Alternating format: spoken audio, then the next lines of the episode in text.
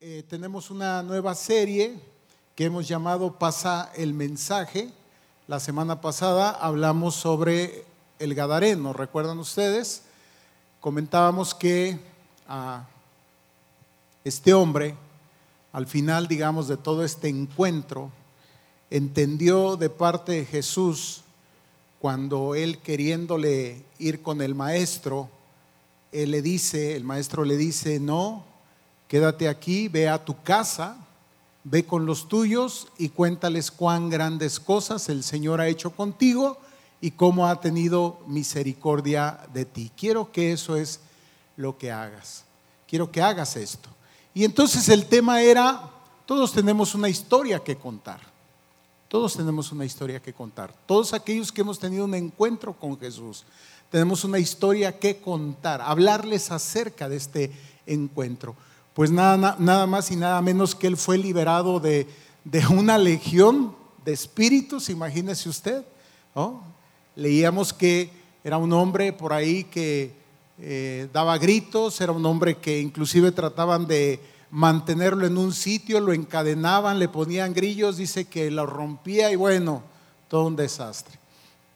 Algo que llamó mucho nuestra atención es después de que Jesús vino y liberó a este hombre, dice que vino la gente del pueblo ante todo esto que estaba ocurriendo, porque recordará que cuando el Señor increpa al Espíritu y le pregunta por su nombre, responde, somos una legión, pero no nos saques de aquí, acá estamos a gusto, ¿verdad? Y bueno, si nos vas a sacar, si nos vas a echar fuera, manda que vayamos a ese hato que está paciendo, un hato de cerdos que estaban por ahí, y que vayamos nosotros, y hemos comentado, ni los cerdos aguantaron a los demonios, se precipitaron desde un despeñadero, ¿verdad? Viene la gente, creemos que quizás por la pérdida económica, no lo sabemos, pero dice que le rogaban a Jesús que se fuera de aquel lugar.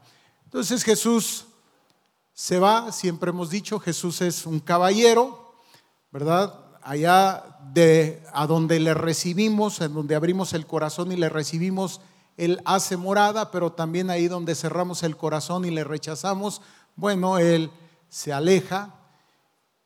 Y es así que partiendo de regreso a la región de Galilea, pues resulta de que este hombre exendemoniado le quería seguir, quería ser su discípulo y, Jesús es cuando le dice, no, ve, ve a tu casa ve a los tuyos, cuéntales cuán grandes cosas ha hecho el Señor contigo. Y ahí comenzó, comenzó, diríamos, todo un ministerio. Queremos seguir hablando sobre esta serie, pasa el mensaje. Y ahora queremos hablar sobre una mujer, otra historia que seguramente usted conoce, que está en Juan capítulo 4, titula La Biblia Jesús y la mujer samaritana. Estoy seguro que es un pasaje de todos conocido. Y ahora el tema es, solo muéstrales el camino a Cristo. No tienes que hacer otra cosa. Solo muéstrales el camino a Cristo. Veremos qué es la historia de esta mujer. Juan capítulo 4, versículo 1, ténganme un poquito de paciencia, aunque vamos a leer un pasaje que es un poco largo, solamente nos vamos a centrar al final en algunos versículos. Capítulo 4, versículo 1 de Juan. Cuando pues el Señor entendió que los fariseos habían oído decir, Jesús hace y bautiza más discípulos que Juan, aunque Jesús no bautizaba sino sus discípulos, salió de Judea y se fue otra vez a Galilea y le era necesario pasar por Samaria. Vino pues a una ciudad de Samaria llamada Sicar, junto a la heredad de Jacob, junto a la heredad que Jacob dio a su hijo José. Y estaba allí el pozo de Jacob. Entonces Jesús, cansado del camino, se sentó así junto al pozo. Era como la hora sexta. Estamos hablando del horario judío.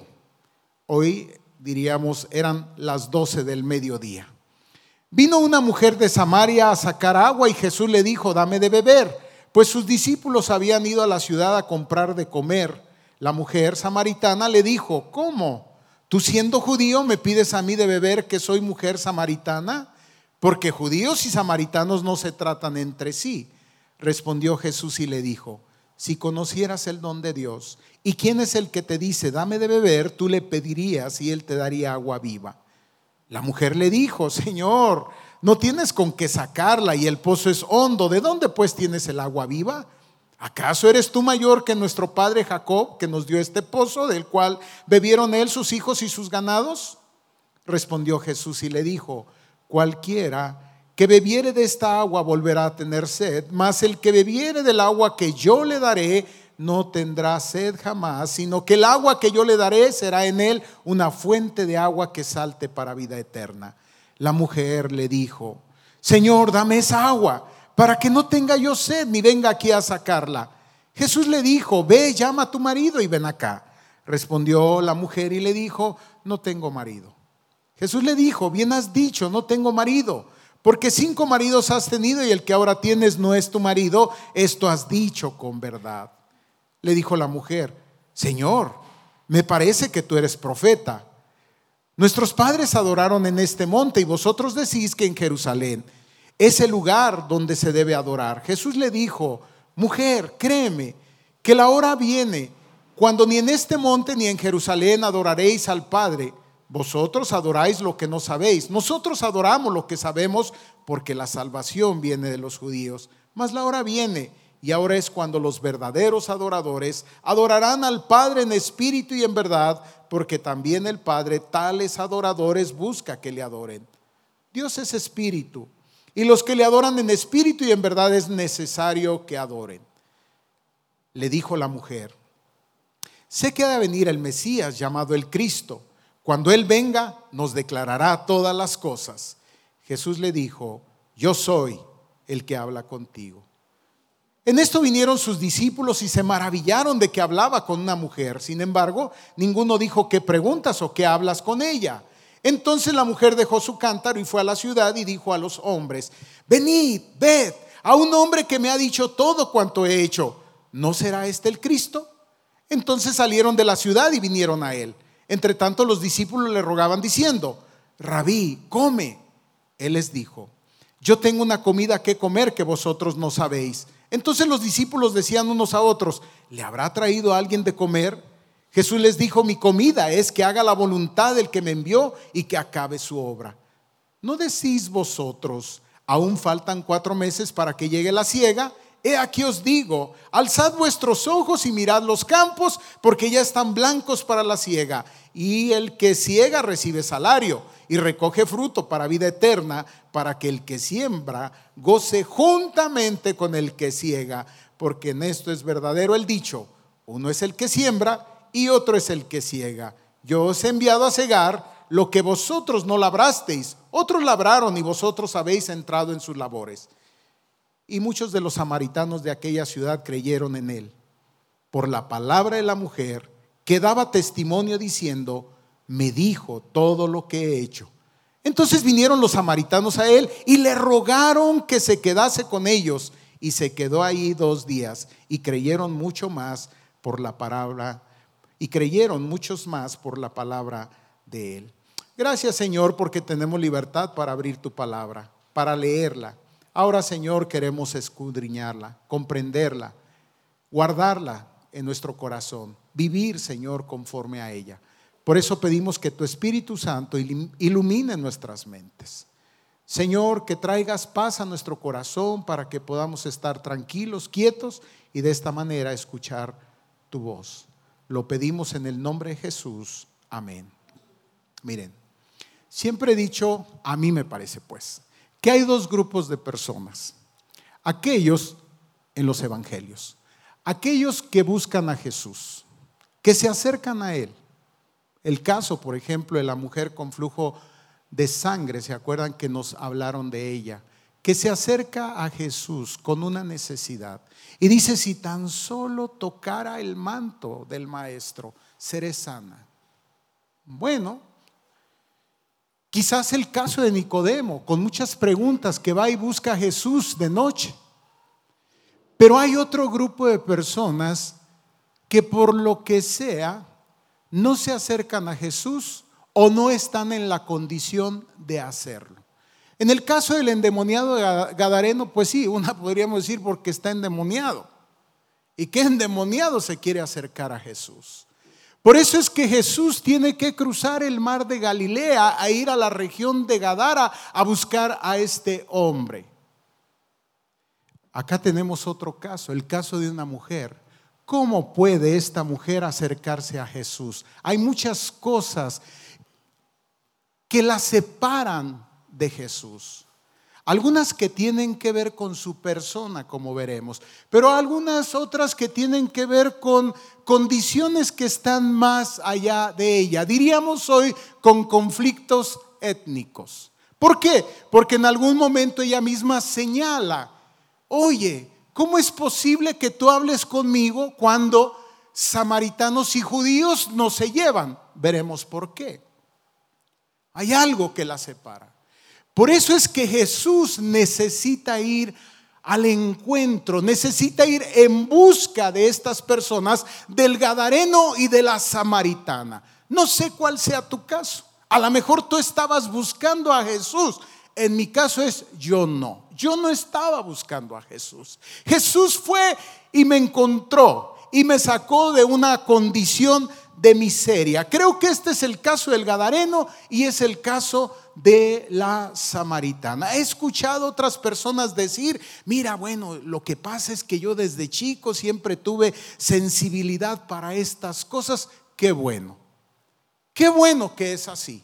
Gloria a Dios por ello. Pero hay muchas otras personas que no es esa su condición y entonces el maestro debe mover su camino, debe hacer un recorrido para alcanzar la vida de estas personas. Su condición entonces le impide acercarse al maestro. Los conflictos étnicos también. Comienza este pasaje diciendo, Probablemente se ubica al inicio del ministerio de Jesús. Él se encontraba en la región de Judea. Un poquito de geografía nos ayuda a entender esto. Si ustedes echan un vistazo a uno de los mapas de la Palestina en el tiempo de Jesús, vamos a poder entender un poco más lo que está pasando acá. Si usted ve Palestina, arriba tenemos Galilea, en medio tenemos Samaria y abajo tenemos Judea. Ahí en Judea es donde está Jerusalén y es donde diríamos, diríamos está la meca de la fe de la fe judía. Ahí ha empezado a predicar Jesús en esta región de Judea, en la parte baja, al sur de la Palestina. Y bien, está teniendo éxito, el éxito que está teniendo Juan el Bautista. Y ya de por sí Juan el Bautista se ha vuelto un problema para los fariseos, por supuesto. Ahí están las grandes escuelas rabínicas. Ahí están los grandes maestros. Te decía, ahí está la meca de la fe judía. Y han entrado en controversia, han entrado en conflicto con Jesús. Y Jesús no quiere entrar en controversia, no es el tiempo de entrar en controversia con los fariseos que ya se escandalizan de lo que está ocurriendo, aunque nos aclaran que Jesús no es quien está bautizando, sino sus discípulos, agarra a los discípulos y le dice, vámonos a Galilea, regresemos a Galilea. Vámonos a Galilea. Aquí, ah, vámonos a Galilea. Y comienzan el recorrido a Galilea. Ahora bien, lo que nos dice la escritura es que los judíos no se llevan con los samaritanos. Déjenme decirles que no solamente era Galilea, sino así, estaba dividido, digamos, en estos grupos, en estas etnias, estaban los galileos, estaban los samaritanos y estaban los judíos.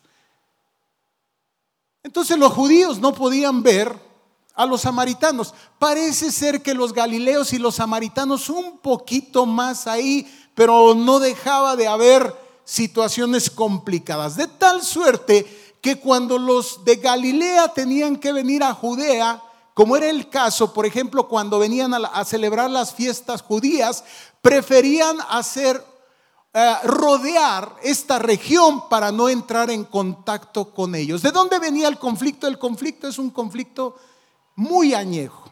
Nos llevaría un poco de tiempo explicarlo, pero tenía que ver justamente con la mezcla en algún momento, para los que conocen un poco de la historia judía, saben que vino el reino del norte, los asirios, y se llevaron cautivo a Israel. ¿Saben que esto ocurrió? Y saben que después ellos mandaron, habían conquistado otros pueblos y les mandaron gente para poblar esta, esta región, mandaron gentiles, entonces dio una especie de mestizaje. Y en ese mestizaje, ¿qué fue lo que ocurrió? Lo que ocurrió es que, pues sí, había gente que tenía la fe judía, pero también habían abrazado, digamos, la fe de los gentiles. Entonces habían hecho lo que ahora vemos, esta mezcla del culto cristiano con el culto pagano que inclusive estamos a punto de celebrar. Bueno, yo no, el 2 de noviembre. Es una mezcla. Bueno, eso era lo que había pasado. Entonces para los judíos que eran tan puristas decían, no, no, no, no, no, no, los samaritanos no, no, no, no son, no son parte nuestra, no son parte del pueblo, de la nación santa, y entonces tenían un rechazo por ellos. ¿Cómo esta mujer entonces podía acercarse a Jesús? Dice que llegaban a tal extremo que inclusive si ustedes otra vez regresan acá, acá está Galilea, está el mar de Galilea, y ustedes van a ver cómo está el río Jordán que desciende hasta lo que sería el mar muerto. Era tal el caso que cuando ellos tenían que hacer este recorrido, preferían cruzar el río Jordán, irse por la ribera y volver a cruzar. Imagínese usted, dice aquí, le era necesario. Quizás los discípulos sabían de este recorrido y dijeron, maestro, y él dijo, no, por Samaria de alguna manera forza una situación para tener un encuentro con esta mujer. Así llegan a Samaria. Jesús está cansado del, camino junto con sus discípulos, tiene hambre, ¿sí? Jesús se cansa, Jesús tiene sed, Jesús llora, Jesús se, entristece. Es esa, esa parte humana de Jesús que justamente lo hace entender hoy día nuestra condición. Bueno, entonces los discípulos, dice maestro, ¿qué hacemos? Vayan ustedes, compren algo a la aldea, yo aquí espero. ¿Qué es lo que espera lo que sigue? Este encuentro. Sale una mujer. Ya desde aquí nos llama mucho la atención que esta mujer sale a las 12 del día cuando entendemos que en la tradición, en la costumbre judía, las mujeres salían temprano para ir por el agua. Esta mujer no está acompañada, está sola. Se acerca al pozo, Jesús se acerca a ella y le pide, dame de beber. Y por supuesto, después de lo que les he contado, la sorprendida es ella. ¿Cómo? ¿Cómo tú siendo judío te, te diriges a mí? Pero además que soy mujer. Ah, porque déjenme decirles que había un precepto rabínico que decía, los, los, rabinos decían, nadie hable con una mujer en la calle ni con su propia esposa. Ahora entendemos por qué cuando los discípulos regresaron y vieron al rabí, vieron al maestro hablando con una mujer y con una samaritana, se espantaron, se sorprendieron. Y ella también está sorprendida. ¿Cómo? ¿Cómo es que tú me pides agua? Y Jesús, ah, le dice, mira, si ahora mismo tú supieras quién ha venido acá para tener un encuentro contigo, estoy parafraseando, no dice propiamente eso el texto, pero creo que lo dice de alguna manera. Si ahora mismo tú supieras quién está acá, los papeles se invertirían. Serías tú la que me estaría pidiendo agua y yo te daría una agua para saciar una sed que tú tienes. Y entonces comienzan un diálogo muy interesante. A ella le parece irónico, le dice, maestro, no tienes con qué sacar el agua. El pozo es hondo. Ni traes un cántaro, ni tienes algunas cuerdas ahí para poder sacar el agua. ¿Cómo es esto? Jesús empieza entonces a introducirse en un tema muy particular. Le dice, la diferencia entre el agua que yo doy y el agua que está aquí es que tú tomas esta agua y vuelves a tener sed. Cuando la gente toma del agua que yo le doy, jamás vuelve a tener sed. Oh, interesante. Entonces le dice, por el contrario, es una agua que esa agua que yo le doy es una agua que salta para vida eterna. Y la mujer, no sé, no sé, en su ingenuidad, sin entender muchas cosas, le dice, pues dame esa agua para que yo no tenga que regresar acá. Porque ella no quiere regresar a este pozo? ¿Por qué quisiera tener esa agua para no tener que regresar a ese pozo? Quizás por su condición. Por lo que sigue podemos entender un poco por qué es que ella está a las 12 del día ahí, cuando no hay nadie más. ¿Por qué entonces ella no quiere regresar acá? Y le dice Jesús, vean ustedes cómo se introduce justamente en el tema que tiene que ver con la necesidad de ella, con la sed de ella. Y le dice, bueno, llama a tu marido y vengan acá. Y entonces ella Dice, no tengo marido. Jesús le responde, pues bien has dicho. Por eso decía que hay, hay un agua que tú necesitas y ahora mismo vamos a hablar de eso. No tengo marido. Y Jesús le dice, sí, efectivamente, no tienes marido. Bueno, has tenido cinco. Por cierto, el que hoy tienes tampoco es tu marido. ¿De qué clase de mujer estamos hablando? Quizás explica un poco por qué ella es que viene a las 12 del día cuando no hay nadie. Cuando está eh, a pleno rayo, el plomo del sol ahí pegando lo más duro para asegurarse de que no haya nadie. Nadie que, que, que la señale, nadie que la critique, nadie que le reclame. No lo sé. Sí, para estas alturas creo que podemos decir que se trataba de una mujer muy particular. Muy probablemente, muy probablemente, una prostituta. Caray, bueno, allá fue un endemoniado gadareno. Por eso te decía que son personas que parece que no se pueden acercar a Jesús, que hay algo que los separa, su condición y en este caso también el conflicto étnico, dos situaciones que la separan, pero justamente es el Maestro, es Jesús el que se acerca, el que rompe, el que hace un puente, el que nos reconcilia. Ese es Jesús, el que toma la iniciativa. No es el que viene y que abona a las separaciones, a, los distanciamientos. No, justamente para eso apareció el Hijo de Dios, para crear un puente entre el Padre y nosotros. Porque no había manera de cómo nosotros nos acercáramos al Padre. Y qué tremendo ejemplo estamos viendo aquí. Qué tremendo ejemplo. La mujer se sorprende y le dice, me parece que eres un profeta. Y entonces se mete a otro tema que le inquieta y que también nos ayuda a entender algo que adelante Jesús planteará. Es decir, de repente, qué, qué interesante del agua física, de un agua que está hablando, ya pasan a, temas, ¿qué diríamos?, más teológicos, más religiosos, no sé, se interesa y le dice, tengo una pregunta. Ustedes los judíos dicen que se adora en Jerusalén, nosotros los samaritanos aquí. Y esto tiene que ver con lo que te expliqué. En medio de ese conflicto étnico que se dio, entonces hay un momento, un segundo momento, un segundo tiempo, cuando los judíos están regresando de la cautividad de Babilonia para construir el templo de Jerusalén o reconstruirlo, ¿se acuerdan de esta historia?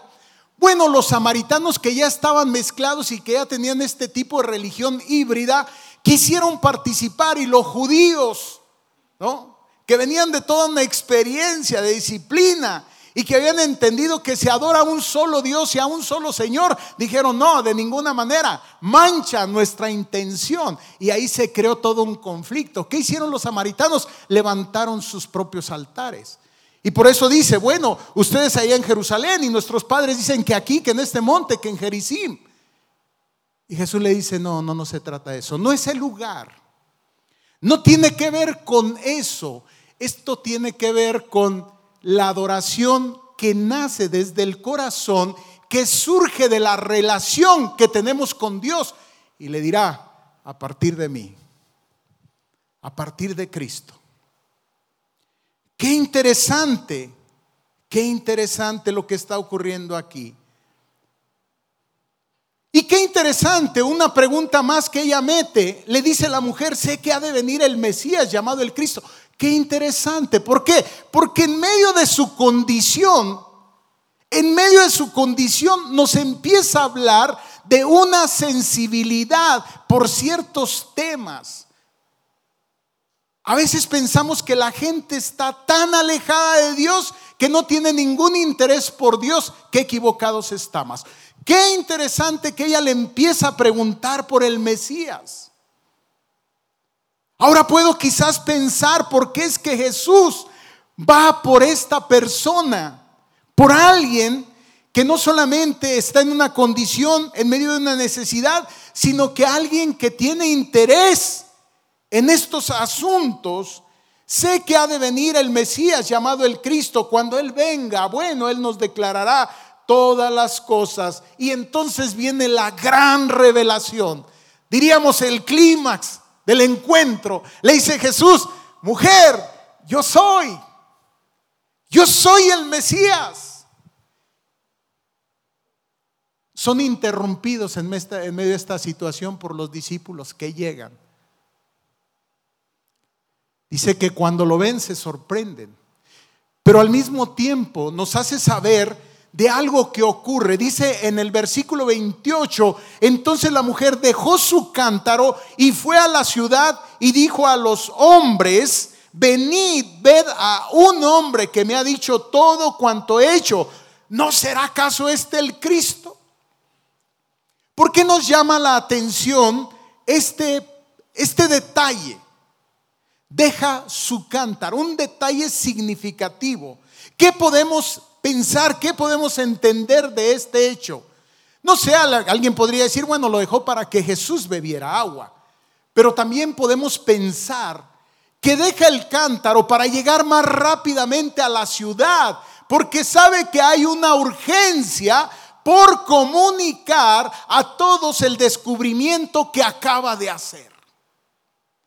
Yo quiero preguntarte algo. ¿Recuerdas ese primer momento en el cual te encontraste con Jesús, abriste tu corazón, le recibiste como Señor de tu vida, ¿qué ocurrió? Y yo espero que haya ocurrido algo parecido. En mí ocurrió. Yo estaba feliz. Yo me sentía muy bien. No podía entender muchas cosas. Pero estaba muy, muy contento. Muy contento. Cuando regresé, yo fui a un retiro, a un lugar que no era mi pueblo, mi ciudad, mi aldea, como le quiera llamar, la metrópoli, Zacapu, pues. Y cuando regresé, he platicado aquí, que bueno, llegué, me bañé, cené con mis padres, y cuando los amigos me gritaron o me chiflaron, la palomilla, decimos nosotros, para que fuera con ellos, y me levanté, mi padre vio a mi madre y lo único que hizo fue mover la cabeza y decir, yo lo alcancé a ver por el rabillo del ojo. Sí me dio un poco de tristeza. ¿Por qué? Porque ellos dudaban que mi conversión hubiera sido auténtica. ¿Por qué? Porque yo era una calamidad. Yo te lo dije. No sé si como el endemoniado, no sé cómo si como la samaritana. Pero lo que sí sé es que me sentía así que no podía acercarme a Jesús. Jesús se acercó a mí. Y cuando salí de casa y fue con mis amigos, ya estaba ahí todo dispuesto para ya saben qué. Y sabe lo que hice? Comencé a contar la historia de mi encuentro con Jesús. No me fue tan bien como a la samaritana, me fue más bien como al endemoniado.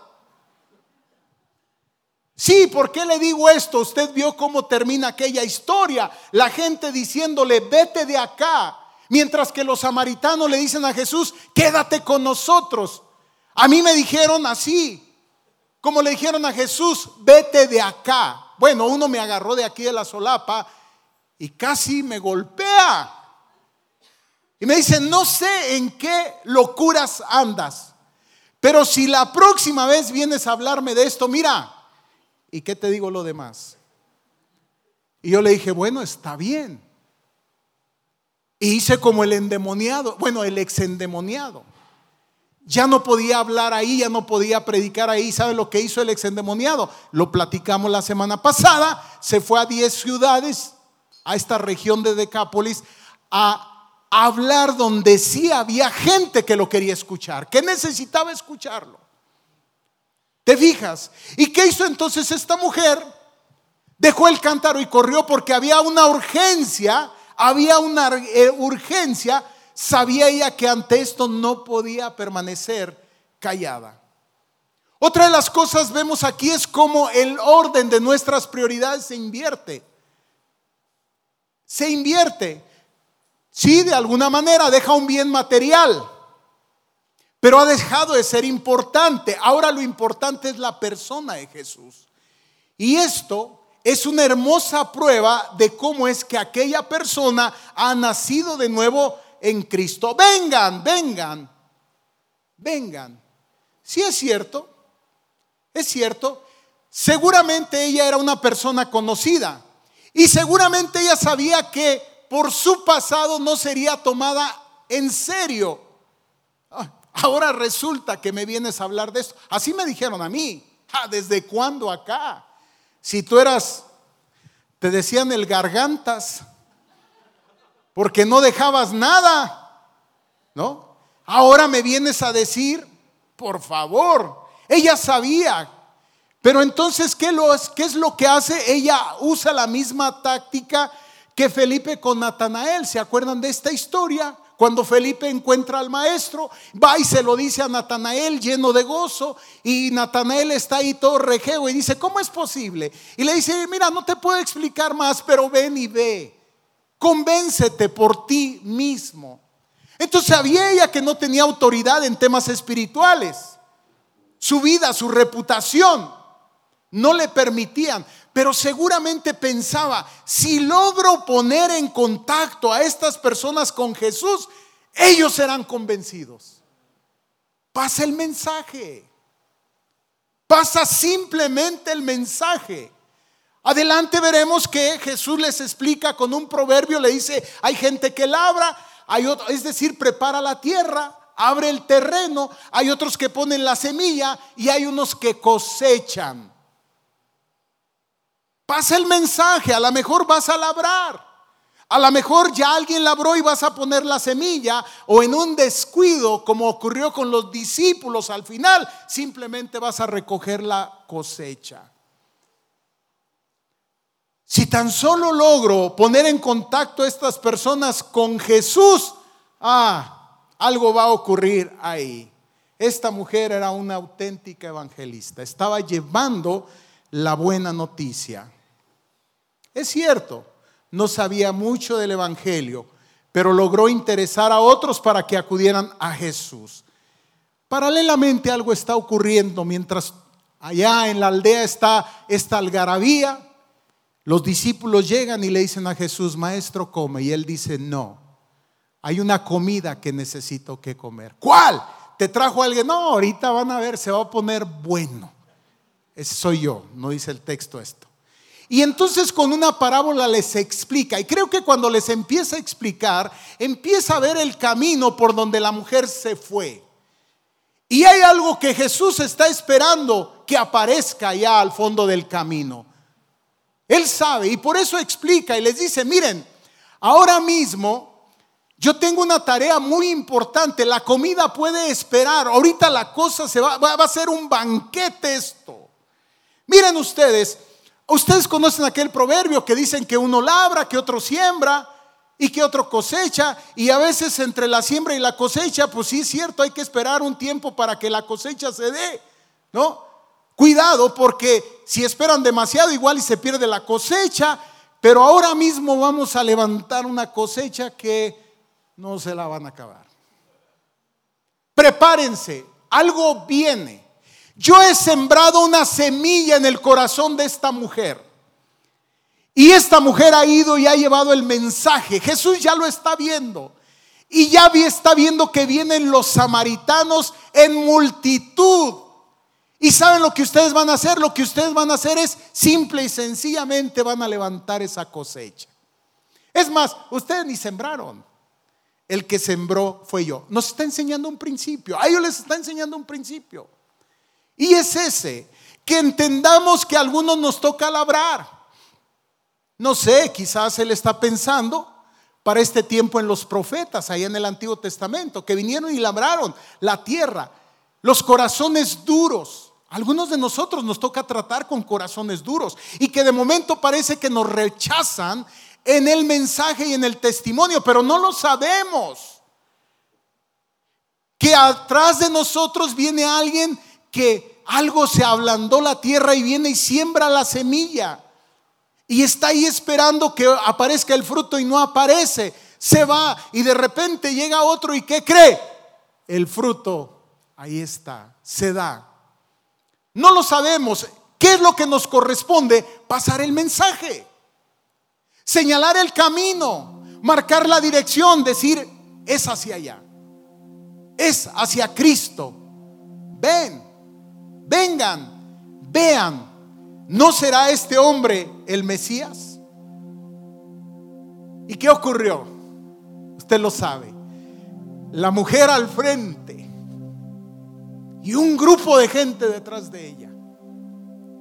Y llegaron y querían saber qué es lo que había ocurrido. Algo había diferente en esta mujer. Estaba vestida igual. Y ya se imaginará cómo una mujer de este tipo probablemente se distingue. Pero dígame si no había algo en ella que ellos habían identificado, que su rostro, su cara, sus ojos, su expresión, no lo sé, pero estoy seguro que cuando Cristo te alcanzó hay algo que cambió en ti. Y sabes algo, la gente lo detecta. La gente lo detecta. Había algo en ella. De tal suerte que la siguieron y vinieron con ella y los trajo a Jesús. Y les dijo, ahora sí, maestro, explícales. Yo ya no les puedo decir más. De eso se trata. A lo mejor no les puedes decir más. Es acercarlos a Cristo. Que entren en contacto con Él. Y casi puedo ver a Jesús volteando y diciendo, de esto les hablaba. Ahí está la cosecha. Prepárense. No sé. Tal vez los discípulos comenzaron a tomar grupos y a atender a esta gente. No lo sé, a orar por ellos. No lo sé, a escuchar al maestro. Ocurrió algo hermoso. Y muchos de los samaritanos de aquella ciudad creyeron en él por la palabra de la mujer que daba testimonio diciendo, me dijo todo lo que he hecho. Todo. ¿Hay algo que se pueda ocultar de la mirada de Jesús? Absolutamente nada. No sé, a lo mejor los hombres decían, pero te conocemos. No, y me conoces poco. Acá hay un hombre que sí, todo. Todo me conoce, todo sabe de mí. Pero ¿sabes algo? No sé, quizás los cinco hombres o el sexto con el que vivía, no sé cuál haya sido la relación, el trato que haya tenido con ellos, la manera, no lo sé. No sé si la golpeaban, no lo sé. Pero este hombre era diferente. Este hombre sabiendo quién ella era, la había aceptado. La había recibido. Y eso cambió su vida. Los trajo. Vinieron los samaritanos a él. Y escuche usted lo contrario a los gadarenos y le rogaron que se quedara con ellos y se quedó ahí dos días. No sé cómo caminaban los discípulos entre los samaritanos, quizás, no lo sé. Pero podemos ver cómo la gracia es para todos. Dios no alimenta el conflicto entre etnias. Dios viene a través de Cristo para tender puentes para reconciliar no solamente al hombre con él, sino también para reconciliar al hombre con el hombre, al esposo con la esposa, al padre con el hijo, a la hija con la madre. A eso es a lo que Él ha venido. Para eso Él ha aparecido. Y creyeron muchos más por la palabra de Él. Es cierto, alguien nos llevó a Jesús. Es cierto, pero cuando venimos a Jesús, nuestra fe ya no lo ponemos en las personas que nos compartieron, porque ellos, como la samaritana, como el gadareno, encuentran sus propias limitaciones, sus propias carencias, pero cuando empezamos a escuchar de viva voz a Jesús, a Dios, a través de su palabra, ¿sabe algo? Empezamos a establecer un vínculo donde agradecemos a la persona que nos llevó a los pies de Cristo pero ahora tenemos una relación personal con Él. Estamos listos para comenzar a crecer, pero también estamos listos para pasar el mensaje, para llevar este mensaje de vida a otros. Por eso el tema es, solo muéstrales el camino. Ponte de pie.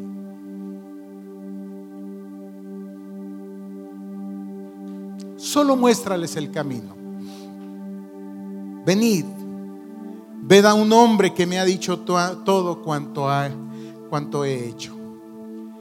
Esta es una invitación, hermano, hermana, para que todos aquellos que hemos recibido a Jesús pasemos el mensaje. Pero también es una invitación para todos aquellos que a lo mejor por primera vez, como el Gadareno, como la Samaritana, nos sentíamos lejos. Y a lo mejor hoy alguien te invitó a este lugar a lo mejor no te pudo explicar mucho, pero tú te atreviste y dijiste, bueno, vamos. Este es el mensaje de Dios para ti. A través de Cristo, Él te perdona. Lo único que tienes que hacer es abrir tu corazón y recibirle a Él. Como lo hicieron el Gadareno y como lo hizo la samaritana. Inclina tu rostro, cierra tus ojos y vamos a orar. Señor, en esta hora, en el nombre de Jesús, venimos delante de ti. Yo no sé cuántos de los que están aquí, Señor, te estaban buscando, te están buscando. No sé cuántos de los que están aquí, Señor, como yo, estábamos huyendo de ti. Señor, en uno y otro caso, eres tú el que con tu gracia nos alcanza. Eres tú, Señor, el que extiende tus brazos de misericordia, de perdón, de gracia sobre nosotros. Padre, gracias porque hoy quizás te conocemos. Pero también, Señor, hoy entendemos que hay una urgencia por levantar los ojos, como dijiste a tus discípulos, por entender que hay tierra labrada, que hay semilla sembrada y que hay cosecha, Señor, por levantar. Que entendamos, Dios, cuál es la tarea que nos corresponde. Labrar, sembrar, cosechar. Que entendamos, Dios, que son diferentes labores, diferentes tiempos, diferentes momentos Cualquiera que sea, Señor, lo que nos corresponda, que lo hagamos con alegría. Señor, que vayamos y que traigamos la gente, las personas que te necesitan a tus pies. Gracias Dios.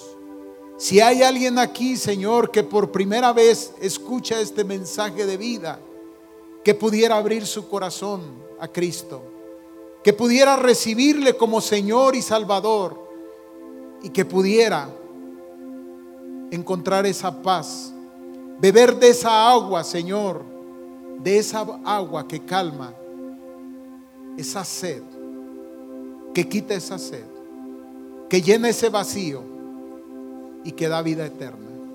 Te alabamos, te bendecimos, te glorificamos en el nombre de Jesús. Amén.